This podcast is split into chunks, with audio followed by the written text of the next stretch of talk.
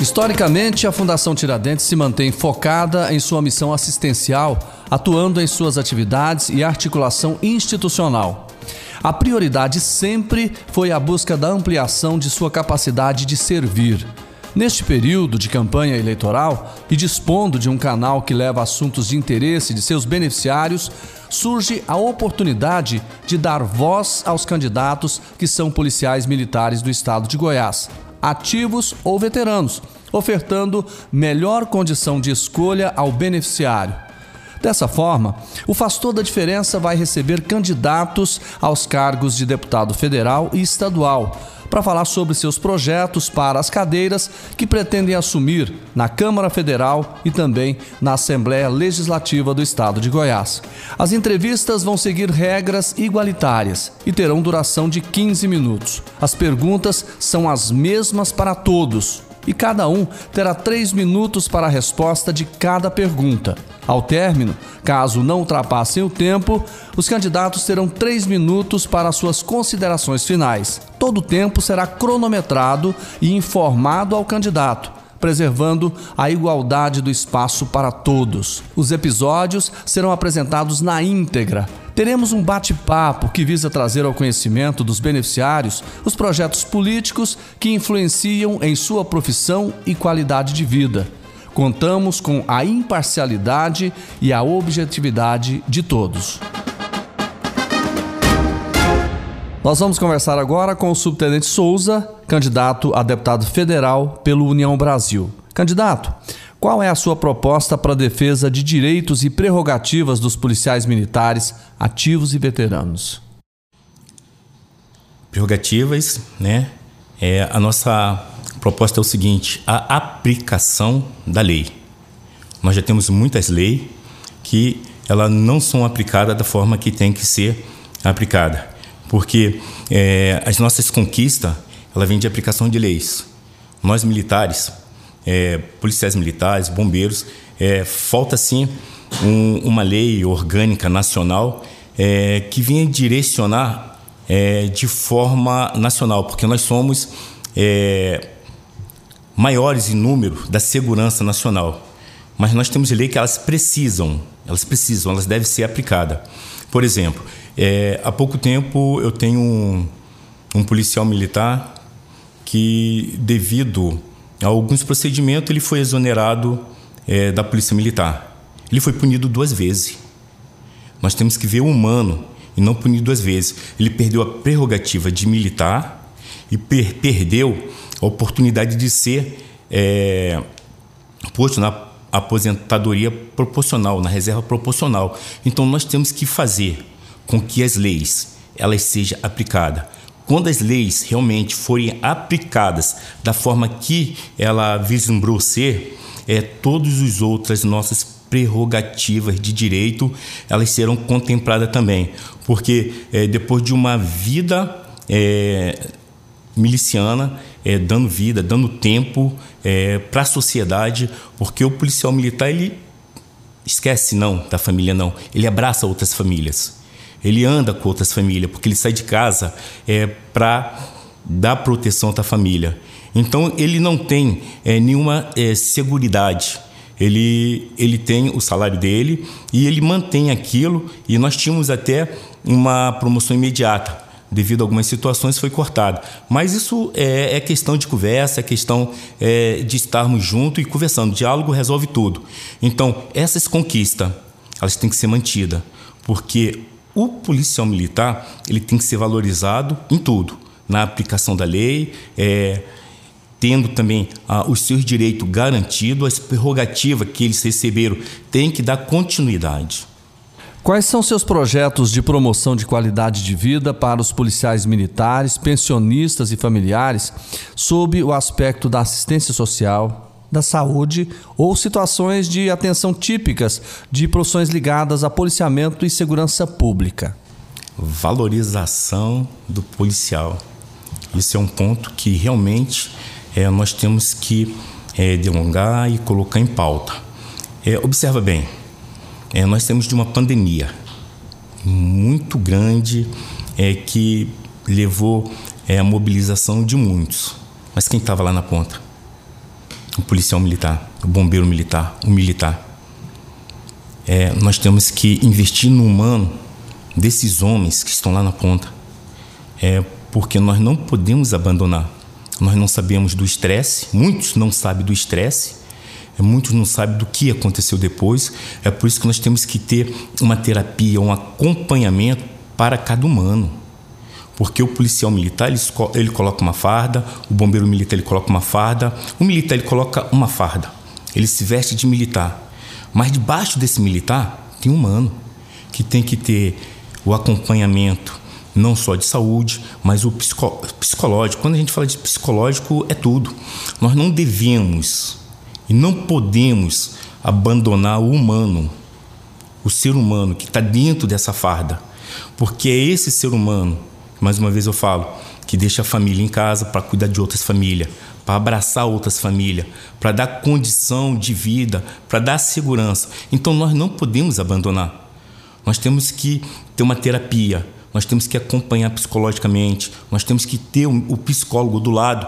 É, já temos um programa, mas eu entendo que ele tem que ser é, mais presente, não de ano em ano, não de dois anos em dois anos, mas ele tem que ser mais presente, porque o psicológico de cada ser humano que está na rua, que está tratando com o ser humano, ele, ele é muito arrebentado. Então nós temos que dar essa condição. E não só a valorização também de salário é, não só valorizar é, trazendo equipamentos. É, o, o nosso comando, é, a nossa secretaria tem valorizado muito e nós agradecemos demais essa valorização. Mas tem que ter a valorização humana, tem que ter a capacitação, porque quanto mais capacita, melhor o profissional se torna. É, nós não precisamos de sermos expostos, mas nós precisamos de cuidado, porque nós cuidamos é, nós observamos que o psicólogo ele precisa de um profissional para cuidar dele, porque ele está tratando com pessoas com psique. O humano que está dentro de uma farda, ele precisa de cuidado. Não adianta cobrar só, não adianta só cobrar. Nós temos que dar condição, nós temos que dar preparar esse ser humano, nós temos que investir no ser humano. Aí não é só no ser humano que está dentro da, é, do militarismo. Quando nós falamos de servidor público, nós estamos na rua, nós observamos o que está acontecendo é, na vida de cada servidor. O, o, o militar, ele está diretamente ligado, mas nós temos o profissional da saúde, da saúde, da educação, que está com os mesmos problemas. O estresse é exacerbado.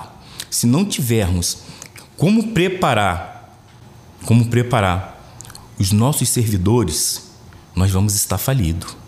Então nós temos que preparar o humano também, porque é, atrás de cada farda tem um humano que precisa de cuidados.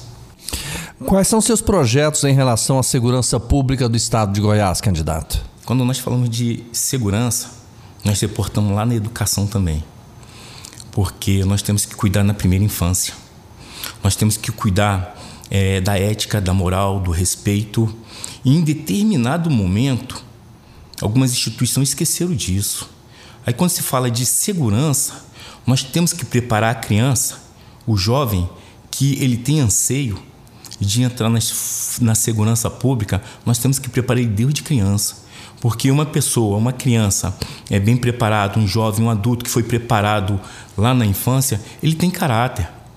É isso que nós precisamos. Né? E então, nós vamos direcionar para a segurança pública pessoas comprometidas com a ética e com a moral.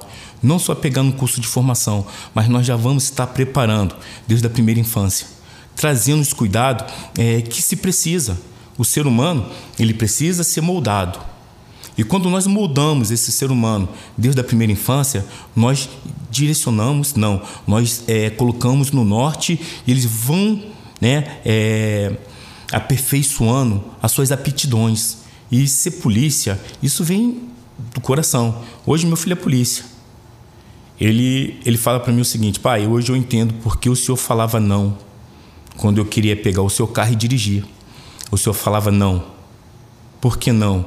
É porque nós temos que não só ser, mas nós temos que demonstrar o que nós somos. Nós temos que demonstrar por que nós cobramos. E isso vem na primeira infância. Isso vem de casa, vem de berço. É, é, são essas situações que nós é, observamos. Né? E dentro da segurança pública, nós temos que trabalhar além, além da educação na primeira infância. Nós temos que é, direcionar projetos, sim, que capacite, curso de capacitação. Nós temos que capacitar sempre. Não adianta só cobrar, trazer equipamentos, mas nós temos que capacitar sempre. Repetir, repetir, repetir é condiciona as pessoas a estar tá usando os equipamentos que têm. Então, são essas as situações que nós precisamos entender. Nós cuidamos para não punir lá na frente. E quando nós cuidamos na primeira infância, nós direcionamos, é, colocamos é, com que essas crianças seja adulto já decidido e definido do que vai ser, nós vamos ter não só uma segurança boa, mas nós vamos ter uma saúde boa, nós vamos ter uma educação boa, porque nós vamos ter é, profissionais que são comprometidos com a instituição onde estão. Além de, de, tudo que o senhor falou, da segurança pública, da educação, o senhor tem algum outro ponto prioritário como bandeira para citar na campanha do senhor? Tenho sim, tenho sim. Como, como eu falei de, de educação, como eu falei é, da primeira infância, nós não podemos abandonar o nosso povo, porque a primeira infância, a primeira infância, ela reestrutura o nosso povo. Não adianta eu só fazer políticas públicas levando uma casa. Eu coloco uma casa, eu faço um bolsão de pobreza, porque eu não agrego, eu não uno as demais políticas públicas. Política pública é a ansiedade do povo que foi votado nas casas, federal, estadual e municipal. Então elas devem, elas devem andar juntas. Não adianta eu fazer casas, colocar pessoas e não levar para essas pessoas a creche, não levar para essa, essas pessoas né, é, o ensino, a formação profissional, a formação é, de um colégio próximo. Não adianta eu, eu não levar o transporte, eu tenho que acondicionar, mas eu tenho que dar condição para que é, a nossa população que a nossa juventude ela seja vista e seja contemplada dessa forma. Se é anseio, se é política pública, tem, deve, deve andar junto. Ela deve andar junto. Só assim nós vamos vencer o que está acontecendo na nossa, na nossa nação, nas nossas cidades. O que nós acontecemos é um desrespeito muito grande com o ser humano. E nós temos que ser brasileiro. O senhor tem um minuto para concluir o pensamento dessa resposta antes das conclusões finais. Sim. É, tudo que nós falamos em relação de prerrogativas, de direito, de tratar o, o profissional da segurança é, com qualidade, é, tudo tem na lei. Nós temos que fazer com que essa lei seja aplicada da forma que está no papel. Quando nós falamos de políticas públicas, nós observamos que está tudo dentro da lei mas tem que se cobrar da forma que está dentro da lei e elas têm que ser feitas é, com uma unidade. Eu não posso fazer é, separado todas as anuências de política pública. Nós não entendemos por que até hoje é, nenhum desses homens observou as classes é, menos favorecidas. Nós somos o Brasil, o nosso Brasil é forte, o nosso povo é inteligente. Então nós temos que trazer oportunidade ao nosso povo. Candidato, o senhor tem três minutos para suas conclusões finais. Eu sou o subtenente Souza. Eu sou gente da gente. Sou candidato a deputado federal. Sou 4400, gente da gente, subtenente Souza. Conto com o seu voto. O senhor ainda tem dois minutos e 40. Satisfeito. Nós conversamos com o subtenente Souza, candidato a deputado federal pelo União Brasil. Obrigado, obrigado a oportunidade. Deus abençoe a todos. Finalizamos a entrevista da série Candidatos 2022. Espero por você no próximo episódio. Eu sou o jornalista Jordevar Rosa, agradeço a sua companhia e te espero nas próximas edições do Faz Toda a Diferença, o podcast da Fundação Tiradentes. E você, já conhece as nossas redes sociais? Acesse arroba Fundação Tiradentes no Instagram e no Facebook se quiser interagir comigo, deixe a sua mensagem ou a sua sugestão de conteúdo para o nosso podcast. Basta acessar a aba Fale Conosco do site da Fundação Tiradentes, o tiradentes.org.br. Um grande abraço para você.